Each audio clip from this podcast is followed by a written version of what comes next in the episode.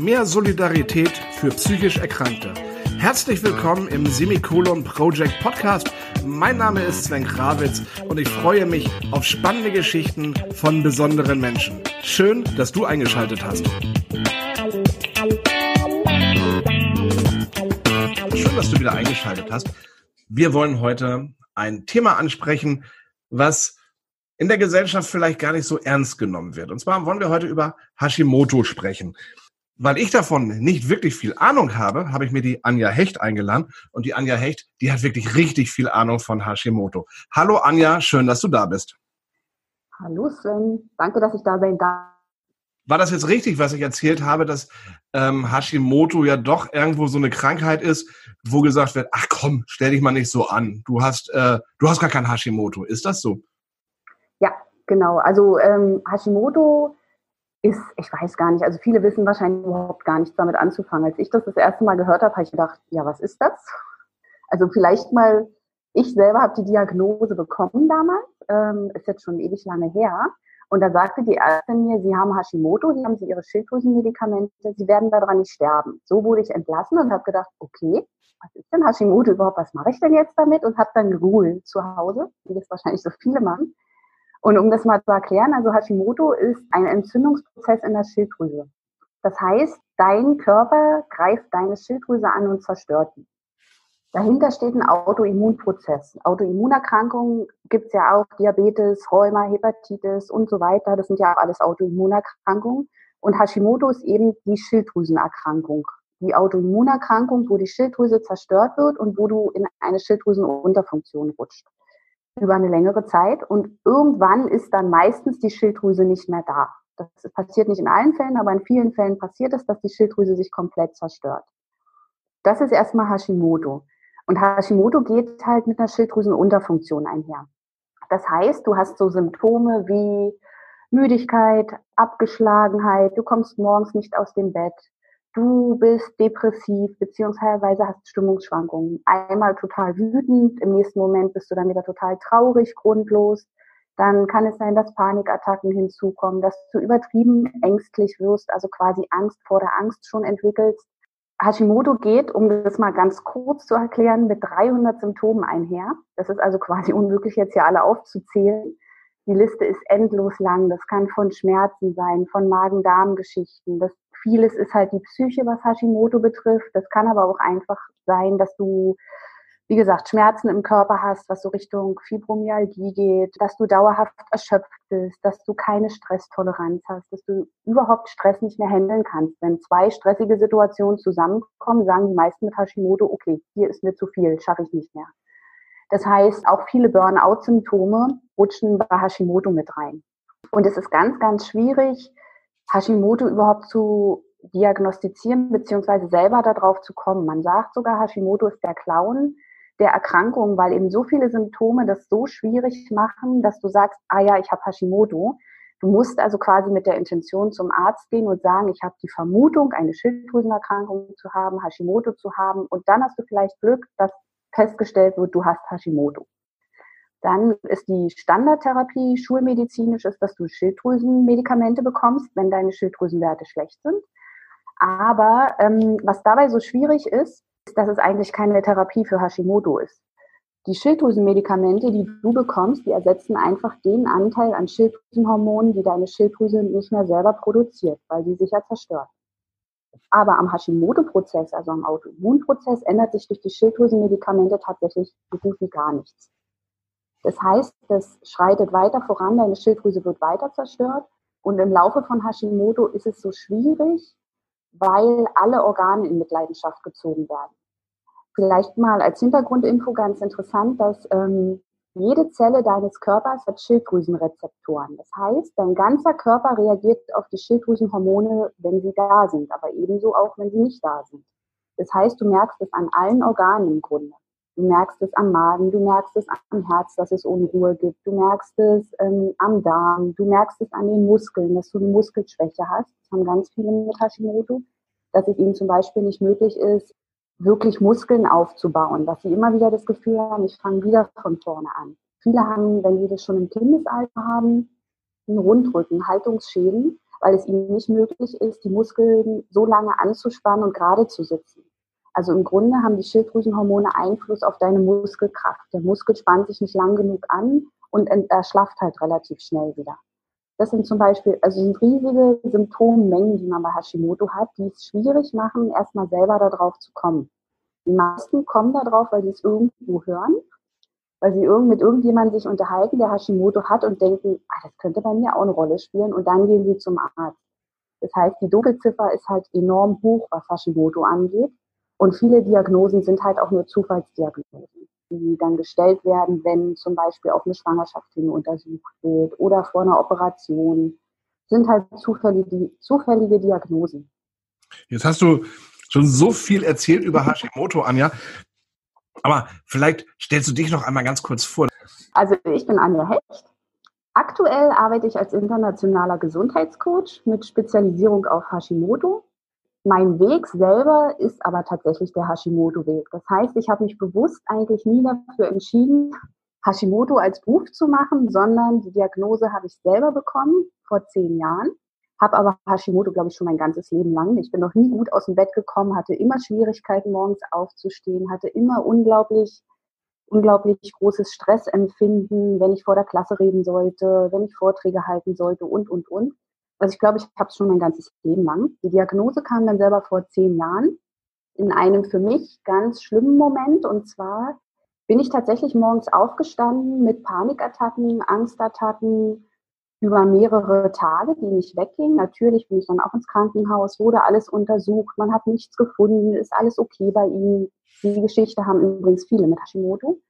Und irgendwann bin ich dann zu meiner Ärztin und habe gesagt, also irgendwas ist hier nicht in Ordnung. Ich komme überhaupt gar nicht mehr zur Ruhe. Ich bin immer angespannt. Ich fühle mich wie so ein Duracell-Häschen. Und ich hatte ganz doll Glück, dass ich tatsächlich eine Ärztin hatte, die hat die Schilddrüsenwerte untersucht. Und die sagte mir dann aber, ach Gott, Sie haben Hashimoto, aber die Erkrankung, also Ihre Werte sind schon ganz, ganz lange schlecht. Dieselbe Ärztin hatte mir aber nie erzählt, dass meine Werte schlecht waren. Aber zumindest hatte ich dann erstmal die Diagnose bin halt mit der Diagnose nach Hause gegangen und mit dem Satz, seien Sie froh, daran werden Sie nicht sterben. Und ich dachte so, ja, aber leben mache ich gerade auch nicht mit diesen Symptomen. Also was soll dieser doofe Satz? Habe mich dann damit ganz, ganz, ganz viel auseinandergesetzt. Habe selber ganz, ganz viel gelesen, Bücher noch und nöcher gekauft, wie das so viele mit Hashimoto machen, noch und nöcher Kurse belegt, bin aber nicht wirklich weitergekommen. Nach dieser ganzen Panikattacke, Angstsache das legte sich dann irgendwann und dann kam so eine ganz depressive Episode, aber immer noch mit Panikattacken und mit ganz viel Angst. Ich konnte plötzlich nicht mehr mit meinen drei Kindern alleine sein, was vorher nie ein Problem war. Also ich hatte nie Schwierigkeiten damit. Und das war wirklich so von einem auf den anderen Moment, dass ich dachte, was ist mit dir los? Und mir konnte das niemand so richtig erklären. Wenn ich halt mit Ärzten gesprochen habe, haben die mir immer gesagt, es kommt Hashimoto, das muss irgendwas anderes sein. Nehmen Sie doch Beruhigungsmittel, Tavor, Antidepressiva habe ich mich erfolgreich gegen gewehrt. Und so nach einem Vierteljahr, wo ich da so mehr oder weniger nicht wirklich weitergekommen bin, habe ich mich entschlossen, okay, irgendwas muss sich ändern. Ich war noch nicht mal 30 und habe gedacht, das soll es jetzt sein. So soll jetzt mein Leben weitergehen. Also das kann nicht sein. Und ich habe dann für mich beschlossen, okay, ich habe keine andere Alternative. Ich muss jetzt alles auf eine Karte setzen. Ich muss hier irgendwie rauskommen und habe mich dann zu einer Heilpraktikerausbildung angemeldet. Die war gar nicht gedacht als dass ich die Ausbildung mache, sondern einfach, ich wollte Informationen haben. Ich wollte wissen, wie komme ich da persönlich wieder raus. Und in dieser Heilpraktiker-Ausbildung, wo wir dann ganz viel gelernt haben, Akupunktur, ähm, Blutegeltherapie, Homöopathie, konnte ich mir Stück für Stück immer Sachen raussuchen, die für mich funktioniert haben. Das heißt, klar, die erste Zeit in der Heilpraktiker-Ausbildung, die war eine Katastrophe. Also ich habe da mit schwitzenden Händen gesessen, ich hatte Angst noch und nöcher. Und es wurde aber immer, immer besser irgendwann war das dann so, dass ich noch weitere Ausbildungen gemacht habe. Also ich habe viele Ausbildungen in den USA gemacht, so Nebennierenspecialistin, Hormonspezialistin. Und ich weiß noch, so nach anderthalb Jahren habe ich bei der Ärztin gesessen und die hat zu mir gesagt, ja, ich weiß gar nicht, was sie gemacht haben, aber irgendwie haben sie jetzt nur noch ein bisschen Hashimoto. Und das war so der Moment, wo ich dachte, hey, da funktioniert was. Mir ging es auch schon deutlich besser. Ich konnte schon wieder mehr Sachen. Alles ging noch nicht, aber ich konnte schon wieder mehr Sachen. Ich sage auch immer ganz gerne, ich habe eine Million Mal am Tag die Entscheidung getroffen, gesund zu werden. Ich musste das tatsächlich, manche Tage waren so schwierig für mich, dass ich aufgestanden bin und gedacht habe, ich muss das schaffen. In der nächsten Minute wieder gedacht habe, ich muss das schaffen. Und nach anderthalb Jahren hatte ich es dann halt so weit geschafft, dass es mir deutlich besser ging. Und es ging immer, immer besser. Und das war nicht nur so, dass ich wieder wie früher war, sondern dass es mir so gut ging, dass ich plötzlich so viel Antrieb hatte, dass ich dachte, was ist hier los? Wie das dann so ist, wenn man irgendwas geschafft hat, es geht einem besser, das Umfeld beobachtet ja auch. Und viele haben mich dann daraufhin angesprochen, dass sie auch Ängste haben. Wo wir vorher nie drüber gesprochen haben, kamen dann Frauen und haben gesagt, dass sie Depressionen haben, dass ihre Männer Depressionen haben und ob ich da nicht Ratschläge hätte. Und so fing das Ganze dann an. Und das hat sich dann immer weiter gesteigert, so dass ich jetzt halt die 4500 Frauen bei Facebook betreue. Auch Kinder, auch Männer, das hat sich immer weiterentwickelt und halt mich kontinuierlich fortbilde. Ich habe, nachdem es mir mit Hashimoto so schlecht ging, habe ich beschlossen, ähm, ich will mir ein ganz großes Ziel setzen. Und bei mir war das Ziel, ich wollte auf Weltreise gehen. Mein Mann und ich haben wirklich 15 Jahre überlegt, wir wollten immer auf Reisen gehen und haben das nie gemacht. Haben jedes Jahr wieder verschoben, wieder verschoben. Und als dann Hashimoto kam, dachte ich so, jetzt ist vorbei. Du traust dich nicht mal mehr aus dem Haus, geschweige denn in ein Flugzeug rein. Und das war für mich so ein riesiger Antrieb, dass ich gesagt habe, ich will gesund werden und ich will das ohne Schilddrüsenmedikamente werden, ich will symptomfrei sein und ich will das nochmal erleben. Ich will auf Weltreise gehen, ich will meine Kinder schnappen, meinen Mann schnappen und ich will wissen, was im Leben für mich möglich ist. Und das habe ich geschafft. Also nach knapp zweieinhalb, drei Jahren sind wir dann auf Weltreise losgefahren. Genau, das war dann so mein Punkt, wo ich beschlossen habe, okay, das ist meine absolute Passion. Ich lerne jeden Tag, ich mache jeden Tag Kurse, Weiterbildung und es macht mir so eine Freude und macht mir so einen Spaß. Also mache ich das jetzt auch online beruflich. Wie ist diese Krankheit entstanden, Hashimoto? Wie ist die entstanden? Also das ist ganz unterschiedlich. Bei mir selber ist sie tatsächlich wahrscheinlich zum Ausbruch gekommen, weil ich ähm, also um mal das vorwegzunehmen, Hashimoto entsteht immer auf mehreren Grundlagen. Einmal ist es, dass der Mensch meistens einer Situation ausgesetzt war, die ihm Hilflosigkeit, Ohnmacht beschert hat. Also wo er das Gefühl hatte, ich kann nichts mehr ändern. Das, das ist furchtbar, ich muss das aushalten. Dann kommt meistens ein Infekt dazu, wie zum Beispiel Epstein-Barr-Virus, also pfeifische Drüsenfieber, sehr häufig mit Hashimoto assoziiert, oder auch Herpes, Borrelien, Streptokokken. Und dann kommen halt noch viele Stressfaktoren hinzu und ein geschwächter Körper. Also Hashimoto entsteht ja meistens über Jahre. Und ich muss ganz ehrlich sagen, wenn ich rückblickend gucke, dann habe ich so viele Stoppschilder überrannt meines Körpers, wie ich nur überrennen konnte. Ich habe immer gedacht, ja, aber ich muss ja, ich muss ja funktionieren, ich muss ja irgendwie laufen. Ich habe ja drei Kinder und ich habe ja eine Arbeit. Und wahrscheinlich hätte ich schon viel früher die Kurve gekriegt, habe es aber nicht gemacht. Bei mir ist es zum Ausbruch gekommen, als ich auf einer Mutter-Kind-Kur war. Eigentlich soll die ja förderlich sein, aber das war für mich ein ganz enormer Stressfaktor, weil mein Mann mich auch nicht besuchen konnte ganz viele Mütter da total verzweifelt waren, ihre Kinder geschlagen haben. Das war eine ganz furchtbare Situation für mich bei der Mutter-Kind-Kur. Dann habe ich ganz viele Behandlungen bekommen während der Mutter-Kind-Kur. Salzgrotte zum Beispiel oder Meersalzbaden und Jod gilt als ein Auslöser für Hashimoto, das weiß ich heute. Damals dachte ich, das ist gut für mich, dieses ganz viele Jod. Und dann habe ich auf der Mutter-Kind-Kur noch das pfeifische Drüsenfieber bekommen. Und ich bin wirklich nach Hause gekommen und es ging eine Woche später los. Das war bei mir Auslöser. Das heißt, es kommt meistens ein grippaler Infekt zusammen, dann halt mit so einer Situation der Hilflosigkeit, der Ohnmacht und dann bei einigen halt noch Jod in irgendeiner Art und Weise Kontrastmittel gespritzt bekommen haben, am Meer waren oder oder. Also die Entstehungsweise ist ganz unterschiedlich. Bei mir war es so, Anja, ich bin letztes Jahr psychisch erkrankt, bin in die Klinik gegangen und da hieß es, Sie haben eine Borderline-Störung, Sie haben Depressionen, Sie haben Angst- und Panikstörung. Es wird ja nichts untersucht. Ich wurde mehr oder weniger abgestempelt, habe Antidepressiva und Neuroleptika bekommen. Die nehme ich jetzt und mhm. damit ist das Thema ja abgehakt. Jetzt sagst du, Hashimoto oder Symptome von Hashimoto, das können Angstattacken sein, Panikattacken sein, das können Depressionen sein, das kann ein, ein, ein Unruhezustand sein, das kann Konzentrationsschwäche, Schlaflosigkeit und so weiter sein. Ich kann ja gar nicht davon ausgehen, ob ich jetzt überhaupt psychisch erkrankt bin. Vielleicht habe ich ja auch eine Schilddrüsenunterfunktion oder Überfunktion. Vielleicht habe ich ja sogar Hashimoto. Das kann tatsächlich sein, aber ähm, wie du schon sagst, die Schwierigkeit ist, wenn man einmal zum Arzt geht und der das Gefühl hat, dass es psychosomatisch ist, dann kommst du nicht wirklich weiter. Das heißt, du gehst dann einfach nur noch zum Arzt und der hat schon so das im Hinterkopf, ja, das ist psychosomatisch. Aber gerade bei deinen Symptomen oder auch die viele andere haben, würde ich auf jeden Fall empfehlen, halt weiter zu forschen. Wirklich sich alle Schilddrüsenwerte anzuschauen, sich selber zu informieren, um das vielleicht mal zu erzählen. Ich habe gar nichts mehr. Ich habe gar nichts mehr. Ich habe keine Depression. Ich habe keine Wutanfälle mehr, worunter meine Familie wirklich teilweise sehr gelitten hat. Ich fliege mit meinen Kindern alleine um die Welt wenn mein Mann mal irgendwo anders hin muss, also ich habe nichts mehr. Und man hat mir damals auch erzählt, ich habe eine psychische Störung da ist. Ich habe eine Angststörung. Ja, das ist psychisch.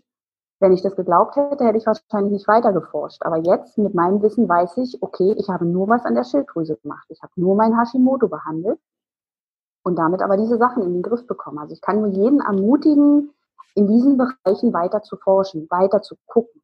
Warum gibt es so wenige Spezialisten? Warum wirst du abgetan, dass das heißt, okay, du bist psychisch krank und auf diese Hashimoto-Geschichte kommt eigentlich gar keiner, weil ähm, die Schilddrüse hat ja so viele Funktionen im Körper, das ist ja ein, ein lebenswichtiges Organ. Also es gibt tatsächlich wirklich, wirklich wenig, also kann man an einer Hand abzählen, wirklich gute Ärzte. Und ich sage auch immer, dass diese Kombination aus Naturheilkunde und Ärzte wirklich das Optimale ist. Wenn beide das zusammen hinkriegen und den Klienten betreuen, ist das Optimum. Aber für die meisten Ärzte die forschen gar nicht wirklich weiter, weil ich glaube, weil sie selber nicht wirklich Wissen haben.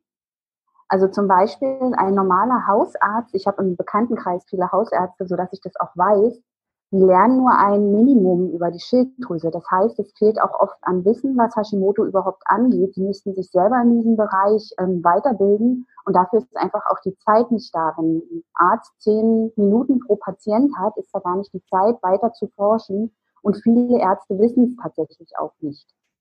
Deswegen macht es wirklich Sinn, zu einem, erstmal zu einem Spezialisten zu gehen, also zu einem Endokrinologen, der sich halt auf Schilddrüse spezialisiert hat, um erstmal zu gucken, okay, was ist da los?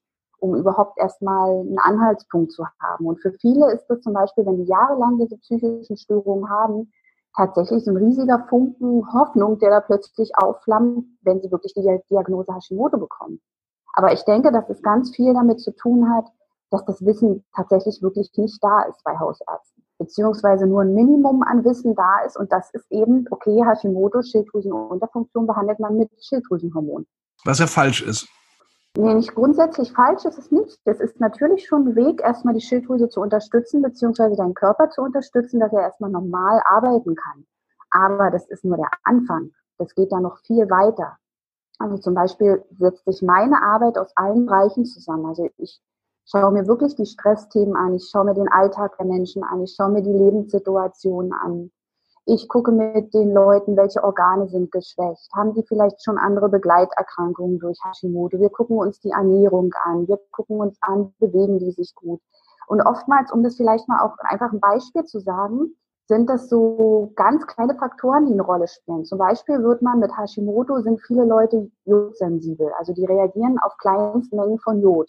Jetzt kann es sein, du hast einen Tag zum Beispiel Lachs gegessen und hast zwei Tage später Angst, Panik, hast Schmerzen im Körper.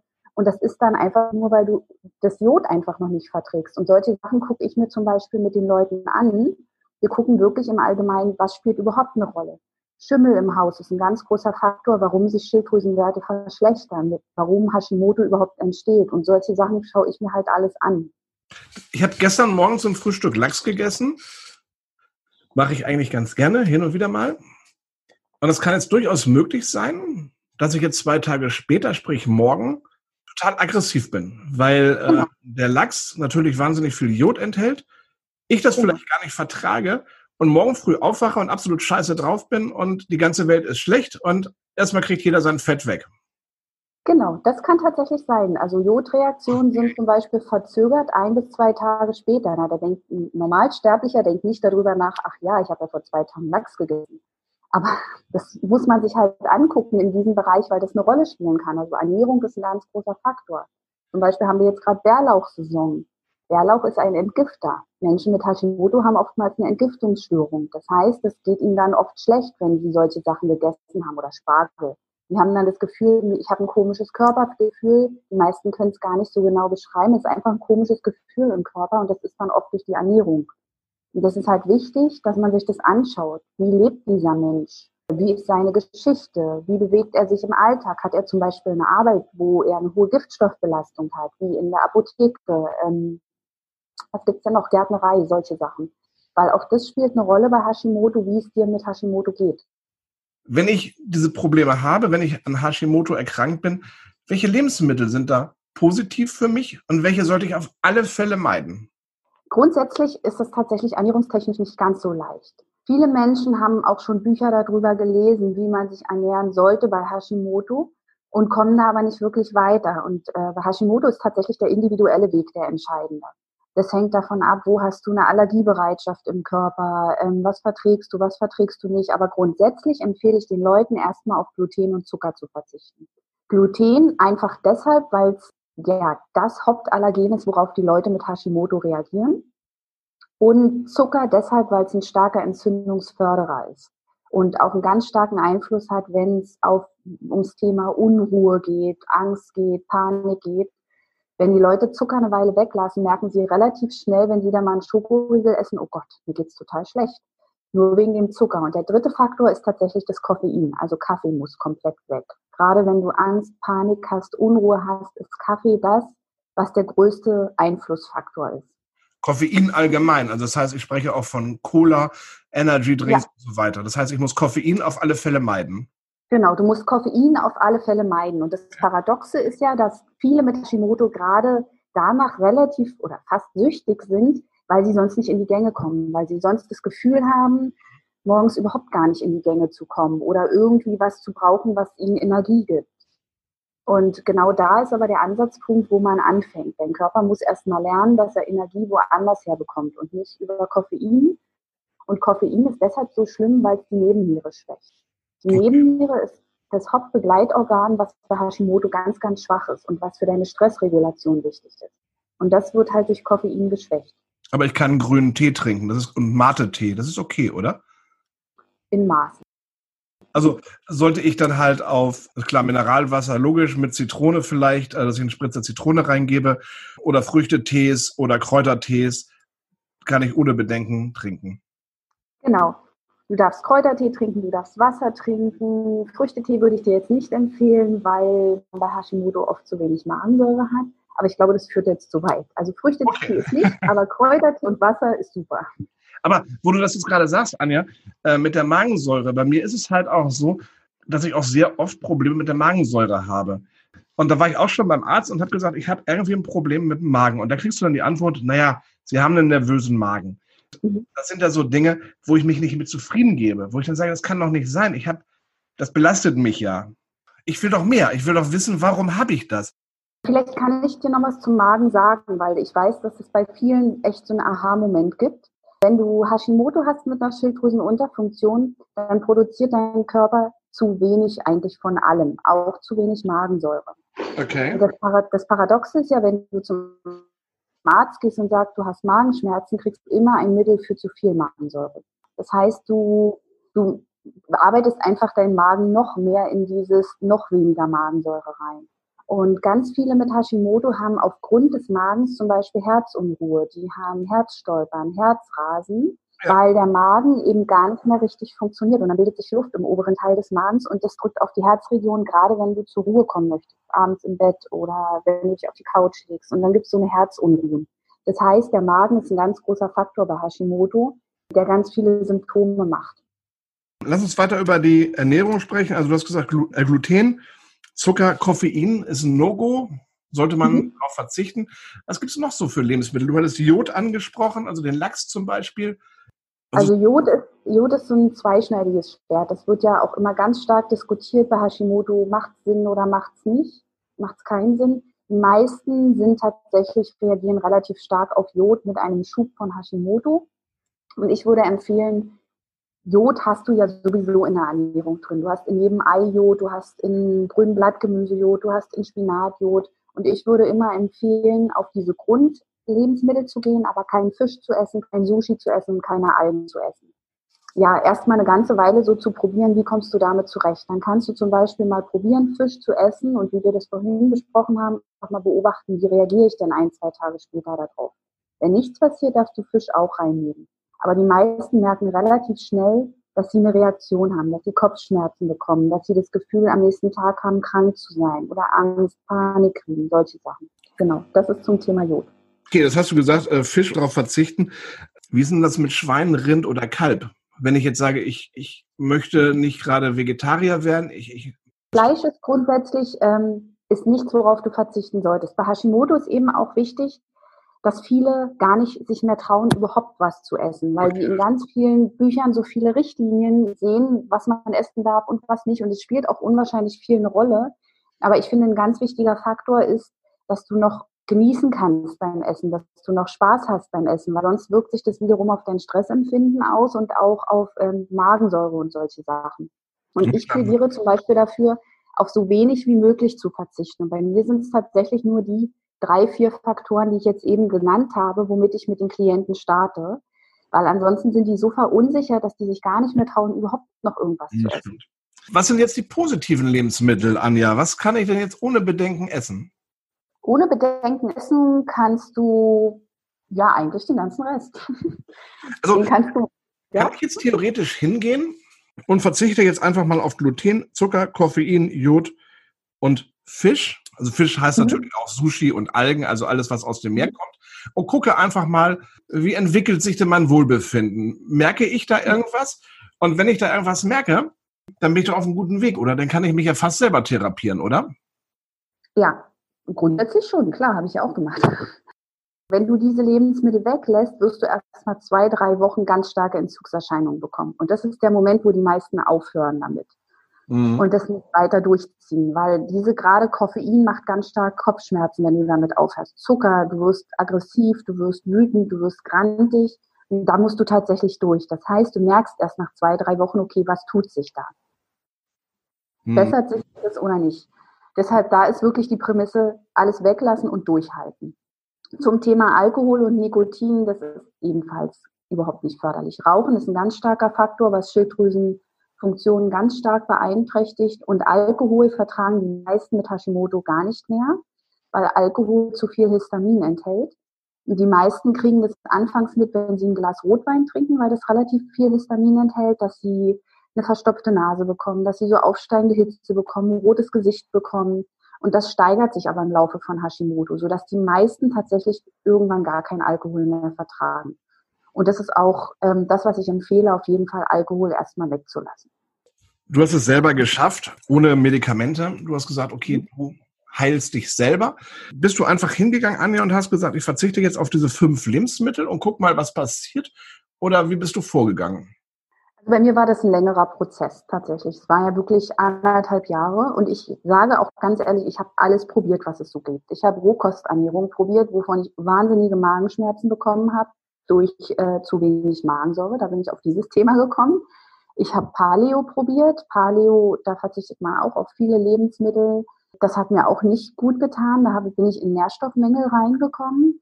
Also ich habe wirklich alles versucht. Glutenfrei, laktosefrei, vegan, Vegetarier und bin letztendlich dann aber bei diesem Schema hängen geblieben, weil ich tatsächlich dann auch irgendwann an einen Punkt kam, wo ich dachte, okay, was kannst du jetzt noch weglassen? Irgendwie kannst du gar nichts mehr essen. Habe dann immer wieder versucht, was reinzunehmen und habe halt auch jetzt festgestellt, auch bei meinen Klienten, das ist, das ist eigentlich, sind die Hauptfaktoren. Und alles andere ist dann wirklich individuell. Da muss man dann wirklich auch mit dem Allergietest mal so ein bisschen gucken, was vertragen die Leute nicht, worauf reagieren sie. Aber im Grunde das sind so die Hauptfaktoren, die erstmal ganz viel machen, wenn es um dein Wohlbefinden geht. Jetzt hast du vorhin gesagt, die familiäre Situation und berufliche Situation spielt auch eine ganz, ganz große Rolle. Du hattest angesprochen, wenn man als Gärtner tätig ist, ist es nicht förderlich für die Hashimoto-Erkrankung. Warum nicht? Da bin ich ja viel an der frischen Luft und mir Rasen. Weil du eine hohe Giftstoffbelastung hast. Du sprühst meistens Pflanzenschutzmittel, du äh, düngst die Sachen, die Pflanzen das heißt, überall, wo du über die Haut oder über die Atemluft viele Giftstoffe aufnimmst, das ist zum Beispiel auch in Berufen, wo du viel desinfizieren musst, oder beim Friseur, da hast du ja auch viel mit Chemikalien zu tun, wenn du Haare färbst.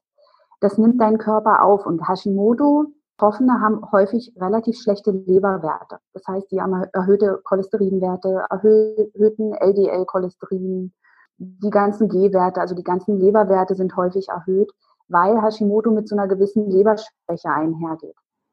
aufgrund von einigen Faktoren bei Hashimoto, das würde jetzt aber zu weit führen, ist es den Menschen nicht gut möglich zu entgiften. Das heißt, alles, was noch über das normale Maß hinaus reinkommt, beeinflusst dann noch mehr Hashimoto. Und die Leute kommen dann tatsächlich irgendwann in so ein chronisches Erschöpfungssyndrom rein, dass sie das Gefühl haben, nur noch müde zu sein, gar nicht mehr aus dem Bett zu kommen. Also ich habe auch viele Leute, die gar nicht mehr äh, arbeiten können. Und das hat häufig mit der Leber zu tun, dass die Leber irgendwann ihren Dienst quittiert, weil sie es nicht mehr schafft, normal zu entgiften. Da kommt zum Beispiel auch hinzu, dass Menschen mit Hashimoto meistens eine ganz niedrige Körpertemperatur haben. Also wenn die morgens im Bett ihre Körpertemperatur messen, sollte die Temperatur bei 36,8 liegen. Bei den meisten Leuten liegt die bei 35,5, 35,2. Das heißt, die Leute schwitzen auch nicht wirklich. Da ist, eine, ist keine Entgiftungsmöglichkeit da. Die jetzt haben eher immer das Gefühl, sie frieren, sie sind müde, ihnen ist kalt, die haben kalte Hände, kalte Füße. Das heißt, die Entgiftungsfunktionen sind eingeschränkt bei Hashimoto. Und das merkst du halt nicht sofort. Das merkst du über einen längeren Zeitraum. Aber wenn du in so einem Beruf arbeitest, musst du eigentlich stetig dafür sorgen, dass du deine Leber unterstützt. Also ist es ja auch total spannend eigentlich, wenn ich jetzt zu meinem Arzt gehe und sage, pass mal auf, ich möchte gerne mich auf Hashimoto testen. Dann wird ja ein Leberwirt getestet, äh, ein, ein, ein Schilddrüsenwirt getestet, dann heißt es, nö, alles in Ordnung. Jetzt hast du mir schon im Vorgespräch gesagt, wenn ich zum Arzt hingehe, muss ich gezielt hingehen und sagen, teste bitte den F FT3, FT4 und den TPOAK-Wert. Das sind die wichtigen Werte, die getestet werden müssen, um zu gucken, ist es wirklich psychisch oder ist es wirklich Hashimoto? Mhm. Genau.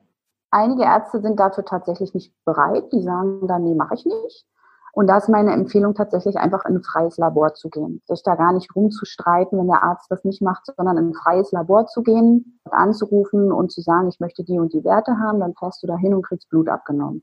Das ist so mein Plan B, wenn der Arzt nicht mitmacht. Was kostet sowas?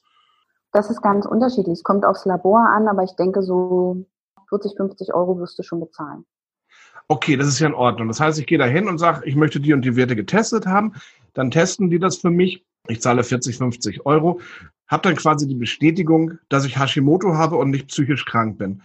Dann kann ich mir halt überlegen, ob ich sage, okay, ich gehe jetzt zum Arzt und sage, pass auf, ich habe Hashimoto das Ganze muss medikamentös behandelt werden. Oder ich mache es so wie du, nach langen Erfahrungen und sage einfach, okay, ich verzichte jetzt auf diese fünf Lebensmittel, was ja gar nicht so schlimm ist. Es sind ja nur fünf Lebensmittel, beziehungsweise sieben, wenn ich jetzt noch Tabak und Alkohol dazu rechne und kann erstmal gucken, ob ich damit klarkomme. Durch diese Ernährungsumstellung. Das heißt, mhm. diese Ernährungsumstellung ist eigentlich das Allerwichtigste bei dem Kampf dieses Hashimoto zu überwinden. Nein. Gut. Im Idealfall tatsächlich empfehle ich dir, ähm, wirklich jemanden an die Hand zu nehmen. Deswegen mache ich das ja auch beruflich, weil Ernährung ist das, was du in der Hand hast, was du ändern kannst. Ja. Das macht auch so circa 20 bis 30 Prozent deines Wohlbefindens aus. Das ist ja immer enorm, wenn du das mhm. hinkriegst. Aber die meisten kommen an dem Punkt da nicht weiter, wenn sie zum Beispiel Antidepressiva nehmen, wie du jetzt. Ja. Ähm, das musst du ja auch irgendwie ausschleichen. Das muss ja dann auch irgendwie wieder weg. Oder sie kommen nicht weiter, wenn es um ihre Stressthemen geht. Es geht, gibt, geht halt auch viel um diese Stressthemen. Was stresst dich persönlich im Alltag? Da arbeite ich ganz viel mit den Frauen mit Hypnosetechniken mhm. oder auch mit Männern, wenn es darum geht, was stresst dich, weil Hashimoto reagiert auf jede Form von Stress. Ich habe ja vorhin schon gesagt, die Stressreaktion ist keine normale Reaktion mehr. Das ist nicht, dass du weil sich einen Unfall hast und dann gestresst bist, sondern das ist so, dein Chef kommt zu dir und sagt, das hast du nicht gut gemacht und du hast ein Stresslevel, als wenn du einen Unfall hättest. Mhm, genau. Also das ist, diese Stressreaktion ist keine normale mehr. Und ich arbeite mit den Leuten, dass sie wieder so eine Entspannung reinkriegen, dass sie gelassener werden. Stress in Situationen auftritt, wo Stress auftreten darf. Weißt du, wo Stress normal ist.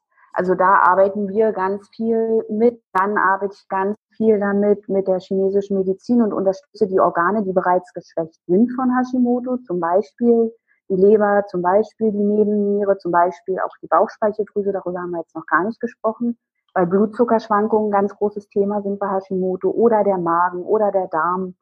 Deshalb würde ich halt jedem empfehlen, fangen an mit der Ernährung und dann such dir jemanden, der dich begleitet. Und dann kommst du ins Spiel und begleitest dann die Person und sagst, ich helfe dir. Zum Beispiel, genau. Es gibt ja ganz, ganz viele Leute. Ich sage immer, wichtig ist bei der Betreuung von Hashimoto, dass du jemanden hast, wo du so 100%ig Vertrauen hast, wo du sagst, okay, da kann ich aufmachen, da kann ich auch über alles reden, mit dem kann ich zusammenarbeiten über drei Monate zum Beispiel. Also ich arbeite ja relativ lang mit den Leuten zusammen. Wichtig ist, dass du dich gut aufgehoben fühlst, dass du nicht das Gefühl hast, dass du dich da nicht öffnen kannst, dass du eine Barriere hast. Also ich finde, da muss wirklich jeder für sich den richtigen Gegenpart suchen. Weil dann ist es wirklich gut möglich, dass du relativ schnell wieder fit bist, dass du dich relativ schnell wieder richtig gut fühlst. Ich habe jetzt einen Psychologen an der Hand, mit dem ich jetzt diese psychische Geschichte erarbeite oder ja, erarbeite. Ähm, theoretisch könnte ich doch zu dem auch hingehen und sagen, mein lieber Therapeut, ich finde das toll, dass wir jetzt hier EMDR machen, diese Therapieform, die finde ich persönlich sehr gut. Aber wir müssen einfach mal gucken, was sind denn da noch für Baustellen? Das heißt, ich hab, mein Stresslevel ist hoch, ähm, immer meine, meine, meine, mein Umkreis, da müssen wir mal drüber sprechen. Das heißt, ich kann meinen Therapeuten ja mit ins Boot nehmen, theoretisch, und sagen, pass auf, ich habe Hashimoto und das möchte ich jetzt mit dir behandeln, also auf der, auf der psychischen Ebene. Mhm. Das kannst du rein theoretisch kannst du das machen. Leichter ist es natürlich, wenn du eine Person hast, die alles vereint. Richtig, genau, das stimmt. Weil ich jetzt zum Beispiel gucke, ähm, wenn nehmen wir jetzt mal dich als Beispiel, du kommst und sagst, du, ich habe gestern so eine Panikattacke gehabt oder ich habe Magenschmerz gehabt, dann gucke ich mit dir zusammen, okay, was war die letzten Tage, was waren so deine Stressfaktoren, was war da nicht in Ordnung und dann gehen wir dieses Thema an. Da wirst du wahrscheinlich dieses Übergreifende, das hast du meistens ja nicht, wenn du ähm, nur in eine Richtung gehst. Richtig. Weißt du, und da gucke ich zum Beispiel, ich nehme alles mit rein. Ich gucke mit dir zusammen, okay, wie hast du geschlafen? Was war gestern weiß ich, auf Arbeit, mit mhm. deiner Familie, gab es Stresssituationen, warum reagierst du jetzt mit Magenschmerzen und solche Sachen gucken wir uns halt an. Also ich gucke zum Beispiel auch, was steht hinter diesem Hashimoto-Bild.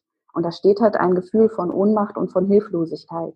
Und dieses Thema zieht sich halt meistens durch die ganze Zeit durch. Deswegen wird's ja dann auch so akut. Also du hast ja meistens einmal Angst und das speichert sich ja ab und das holst du jedes Mal wieder hoch und es wird jedes Mal wieder schlimmer.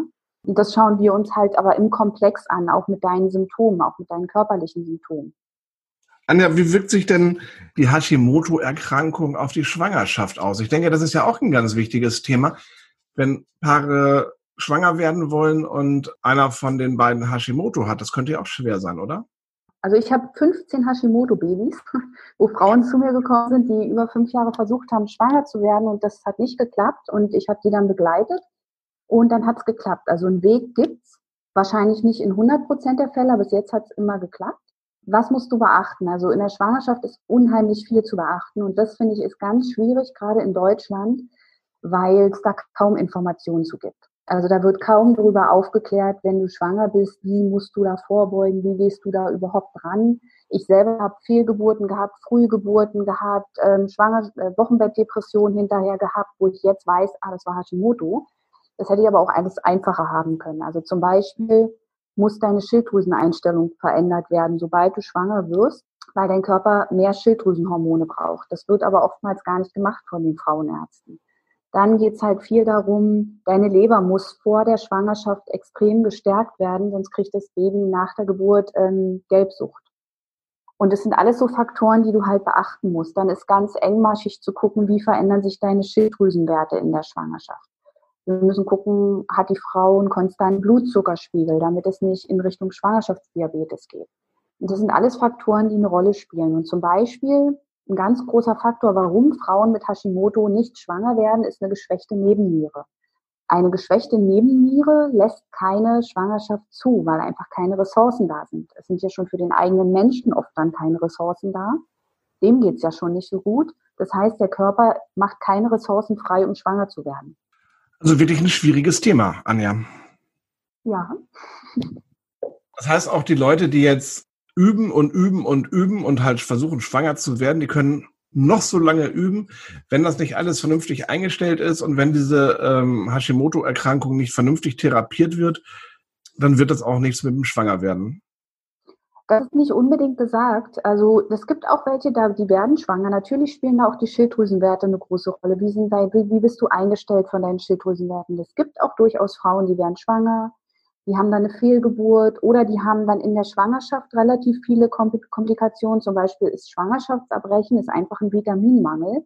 Und deshalb empfehle ich immer vorher anzufangen, weil ähm, du kannst ganz vielen Sachen vorbeugen, auch dass die Einnistung richtig stattfindet, dass es der Schwangeren gut geht. Das sollte man alles vorher anfangen. In der Schwangerschaft ist für mich der wichtigste Punkt, ist die 20. Schwangerschaftswoche. Ab dann hat dein Kind eine eigene Schilddrüse. Mhm. Und wenn die Mutter bis dahin nicht richtig eingestellt ist, dann greift der Körper der Mutter aufs Kind zu und holt sich da die Schilddrüsenhormone.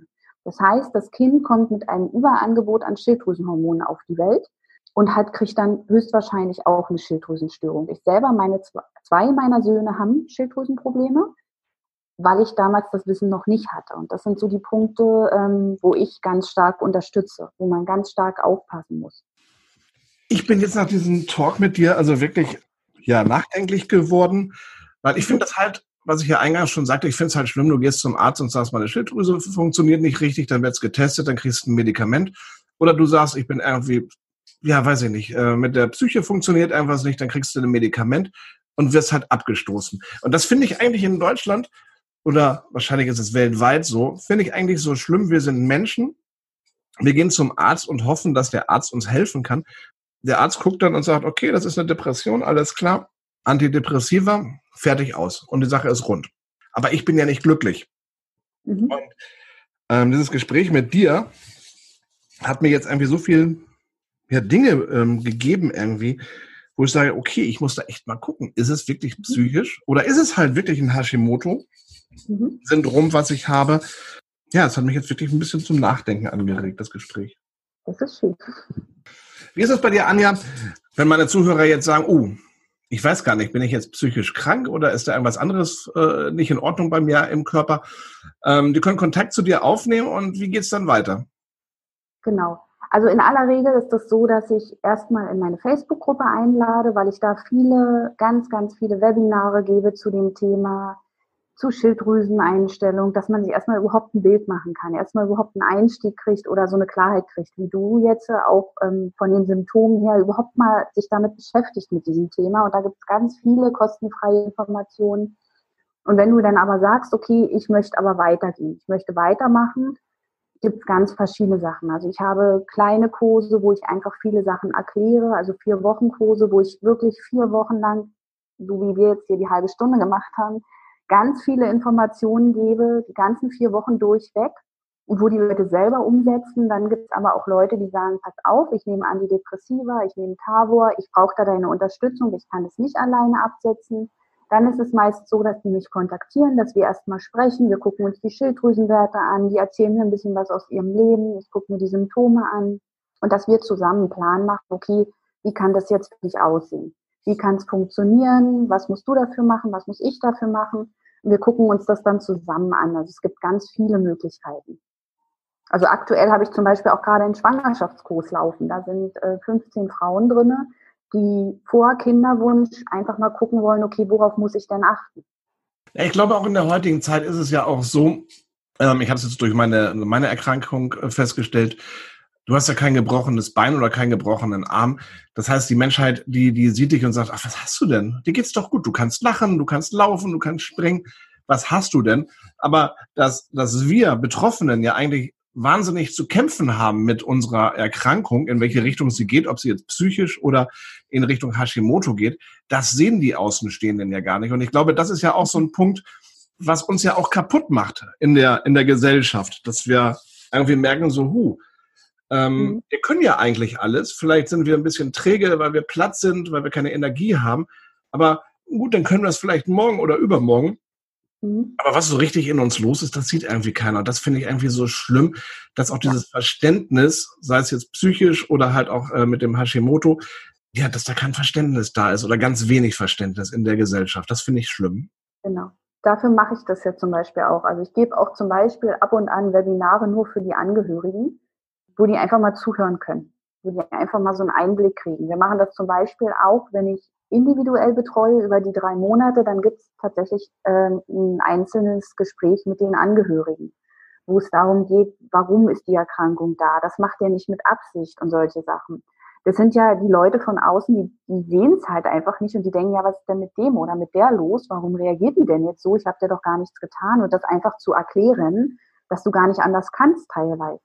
Dass du deine Wut oder so gar nicht unter Kontrolle kriegst, eigentlich schon, wenn sie schon raus ist. Oder halt ähm, diese Stimmungsschwankungen, dass du da wenig Einfluss drauf hast. Und so Sachen erklären dir zum Beispiel auch ganz, ganz viele Angehörigen, damit die so ein Verständnis davon bekommen. Ja, vor allem, ich denke mal, ähm, ich lade ja auch an, an, an diesen Panikattacken und Panikangststörungen mhm. und auch diesen, diesen Gefühlsschwankungen. Und ich stelle mir dann immer die Frage, irgendwo muss es ja herkommen. Und ähm, der Psychologe sagt natürlich ganz schnell, das kommt aus der Vergangenheit. Das ist irgendwo in der mhm. Kindheit geprägt, das innere Kind. Okay, alles klar. Aber es muss ja ein Organ geben im Körper, mhm. was das steuert. Das heißt, ein Organ muss ja sagen, jetzt bist du mal scheiße, jetzt bist du mal richtig aggressiv, jetzt haust du mal jeden einen auf die Fresse, verbal. Und dann kommst du irgendwann auch wieder runter. Das heißt, mhm. es muss ja irgendwie gesteuert werden. Das kann ja nicht sein, dass das Gehirn nur negative Symptome rausgibt. Von daher ist es ja eigentlich logisch, dass man halt auch mal guckt, was sind denn das für Organe? Die Schilddrüse, genau. die, die, die Nieren und was da alles mit in Verbindung steht. Und wenn man das große Ganze sieht, dann kann man wahrscheinlich auch ganz anders behandeln oder man kommt vielleicht auch viel, viel eher auf die Ursache. Und das ist, glaube ich, ein ganz, ganz wichtiger Punkt, der momentan fehlt. Ja, also zum Beispiel mal das äh, ganz kurz mal zu erklären mit der Panik. Das, natürlich ist das viel vom Kopf her. Aber dein Körper reagiert ja auf deine Gedanken, auf das, was du denkst oder was du ähm, in der letzten Minute gedacht hast. Darauf reagiert dein Körper. Und zum Beispiel habe ich festgestellt, dass das bei Menschen mit Panik- und Angstattacken häufig so ist, dass der Körper Aufregung unter Angst abgespeichert hat. Es passiert ja dasselbe im Körper, ob du aufgeregt bist oder ob du Angst- und Panikattacken hast. Und viele denken dann zum Beispiel in jeder Situation, wo sie aufgeregt sind, oh Gott, das ist Panik. Und dann geht der Kopf los. Und das ist zum Beispiel auch was, wir, ich rücke das so ein bisschen wieder gerade, dass Aufregung wieder Aufregung sein darf. Das ist ja auch was Positives und wirklich Angst dann auch Angst ist. Weil viele werfen das dann alles in einen Topf. Das ist alles durcheinander geschmissen und da ist halt wirklich zu gucken, okay, wie du schon sagst, wie reagiert der Körper darauf, aber auch, was denkst du dazu oder was macht dein Gehirn? Also ich habe jetzt, wie schon gesagt, ich habe jetzt ganz viel für mich rausgenommen.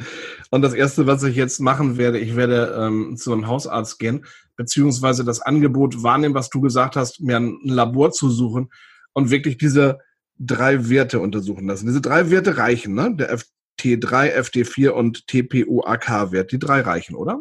Genau. TSA holst du dir noch dazu, den gibt es aber immer. Also so, dass du die vier Werte hast und damit kannst du zum Beispiel in meine Gruppe kommen und da erklären wir das, wie du diese Werte zu deuten hast, damit du einfach, also mir ist ganz wichtig, dass die Leute so ein Stück weit unabhängig in ihrem Denken sind, dass sie nicht immer nur alles für bare Münze nehmen, was der Arzt sagt, sondern wirklich auch bewusst hinterfragen. Ist das wirklich so, wie der Arzt sagt? Und sich wirklich auch mit ihren Blutwerten auseinandersetzen. Ich habe festgestellt, dass viele Leute gar nicht wissen, was in ihren Blutwerten drinsteht. Die lassen sich die nicht mal geben. Und das ist zum Beispiel ein ganz wichtiger Punkt bei Hashimoto. Du musst wissen, was funktioniert in deinem Körper und was nicht. Anja, eine letzte Frage. Nachdem du erfahren hast, dass du Hashimoto hast und du angefangen hast, dagegen anzukämpfen, wie lange hat das gedauert, bis du so die ersten positiven Symptome vom Körper gemerkt hast, dass du vielleicht nicht mehr so aggressiv bist, dass du keine Panik mehr hast, keine Angst mehr hast, dass du entspannter bist mit dem, mit deinem, in deinem Leben. Wie lange hat das gedauert?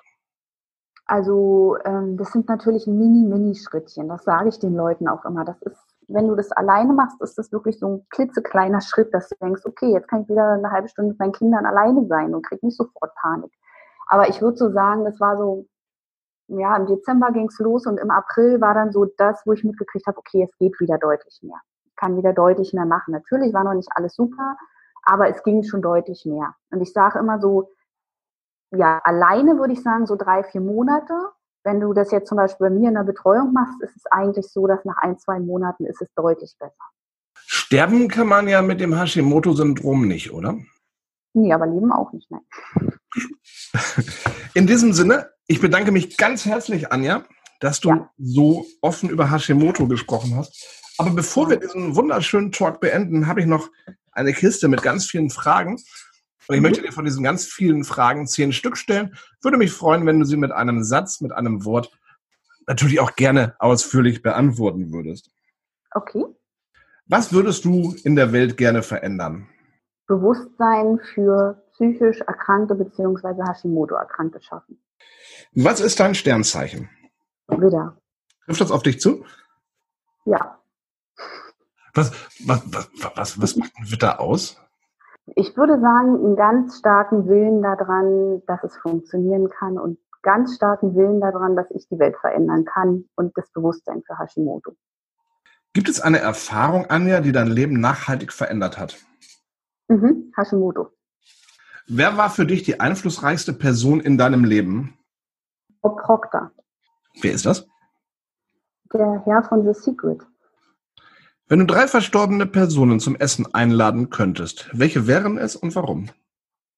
Das wären alles Personen aus meiner Familie, weil ich die einfach alle gerne wieder zusammen hätte. Wie sieht für dich ein Faulenztag aus? Faulenztag ist für mich, wenn ich mich mit einem Buch in die Ecke setze und einfach lesen darf und abtauchen darf. Was ist deine größte Schwäche? Meine größte Schwäche ist meine Ungeduld. Für welche drei Dinge in deinem Leben bist du am dankbarsten? Für meine Familie, für die Weltreise und für mich. Was darf in deinem Kühlschrank niemals fehlen? Koffeinfreier Kaffee. Der steht zwar nicht im Kühlschrank, aber. Wenn jetzt die kleine Anja vor dir stehen würde, was würdest du ihr mit auf den Weg geben? Mach alles genauso, wie du es machst. Anja, ich bedanke mich ganz herzlich, dass du so viel über Hashimoto erzählt hast. Ich habe ganz, ganz viel mitgenommen aus diesem Talk mit dir und finde es eine ganz tolle Sache, dass du anderen Leuten dabei hilfst, Klarheit in ihr Leben zu bringen. Vielen, vielen Dank, dass ich das so rausbringen darf, diese Botschaft. Natürlich. Von solchen Leuten wie dir muss es einfach mehr geben, dass einfach eine Aufklärung stattfindet und dass die Leute, dass die Menschheit sich an dich wenden kann und sagen, ey Anja, ich habe ein Problem, ich brauche Hilfe. Kannst mhm. du mir helfen? Weil wir haben ja festgestellt in diesem Talk, dass die Schulmedizin auch nicht immer das A und O ist. Im mhm. Gegenteil. Und das braucht man solche Leute wie dich, weil sonst funktioniert es halt nicht. Danke. Weiterhin viel Erfolg, Anja. Danke. Dir auch. Euch natürlich vielen Dank fürs Zuhören und ich hoffe, euch hat es genauso viel gebracht wie uns. Vielen Dank, bis zum nächsten Mal. Semikolon Project Podcast. Mehr Solidarität für psychisch Erkrankte. Auch auf Facebook und Instagram.